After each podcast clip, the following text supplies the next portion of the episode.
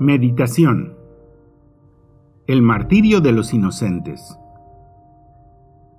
En el Evangelio de la Misa leemos el relato del sacrificio de los niños de Belén ordenado por Herodes. No hay explicación fácil para el sufrimiento, y mucho menos para el de los inocentes. El sufrimiento escandaliza con frecuencia y se levanta ante muchos como un inmenso muro que les impide ver a Dios y su amor infinito por los hombres. ¿Por qué no evita Dios Todopoderoso tanto dolor aparentemente inútil? El dolor es un misterio, y sin embargo, el cristiano con fe sabe descubrir en la oscuridad del sufrimiento, propio o ajeno, la mano amorosa y providente de su Padre de su Padre Dios, que sabe más y ve más lejos, y entiende de alguna manera las palabras de San Pablo. Para los que aman a Dios, todas las cosas son para bien. Así escribió a los romanos. También aquellas que nos resultan dolorosas e inexplicables o incomprensibles son para bien.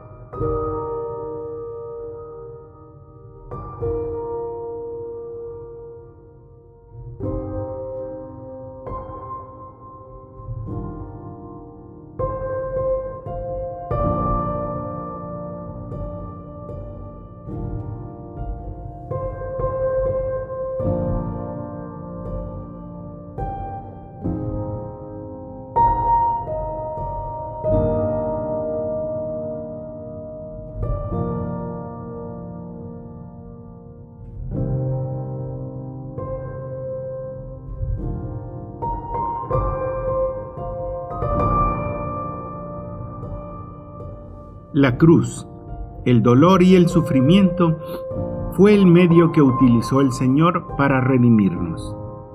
Desde entonces, el dolor tiene un nuevo sentido, solo comprensible junto a Él. El Señor no modificó las leyes de la creación. Quiso ser un hombre como nosotros.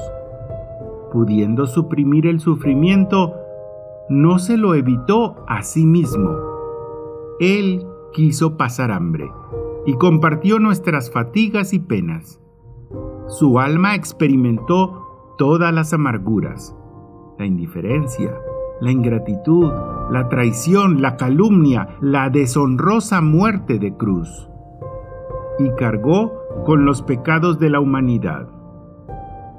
Los apóstoles serían enviados al mundo entero para dar a conocer los beneficios de la cruz. El Señor quiere que luchemos contra la enfermedad, pero también quiere que demos un sentido redentor y de purificación personal a nuestros sufrimientos.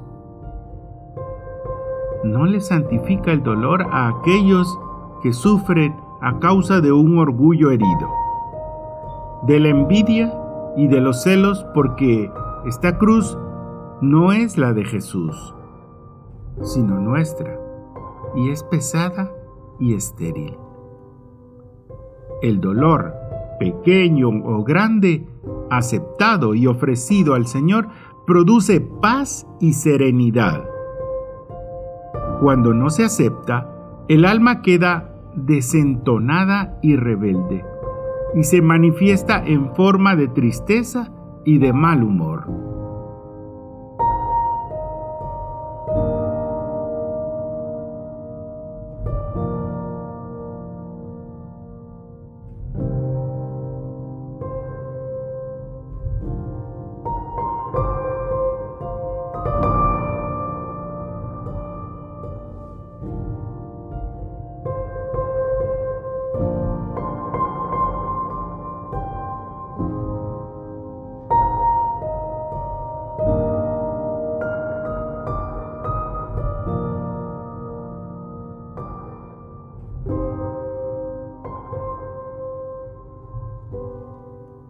La esperanza del cielo es una fuente inagotable de paciencia y energía para el momento del sufrimiento fuerte.